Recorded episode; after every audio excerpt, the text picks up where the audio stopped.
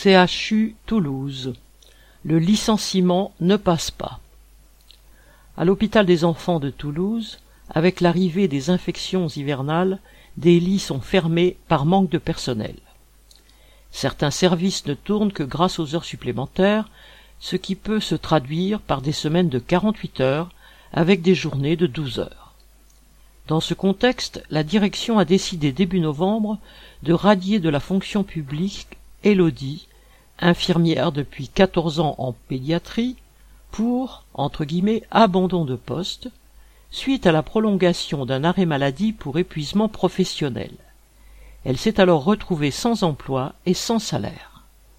Le 9 décembre, plusieurs dizaines d'hospitaliers ont manifesté pour réclamer des embauches et demander sa réintégration pendant que le tribunal administratif examinait la suspension de son licenciement. Une pétition en ligne a également recueilli plus de 46 000 signatures. Finalement, le 13 décembre, le tribunal a demandé sa réintégration au CHU. En cette période où le manque de personnel sévit encore plus fort, la direction voulait donner un avertissement à tous en s'attaquant aux plus fragiles, mais elle est tombée sur un os. Dans les services d'urgence de la région, c'est le manque de médecins qui fait des ravages.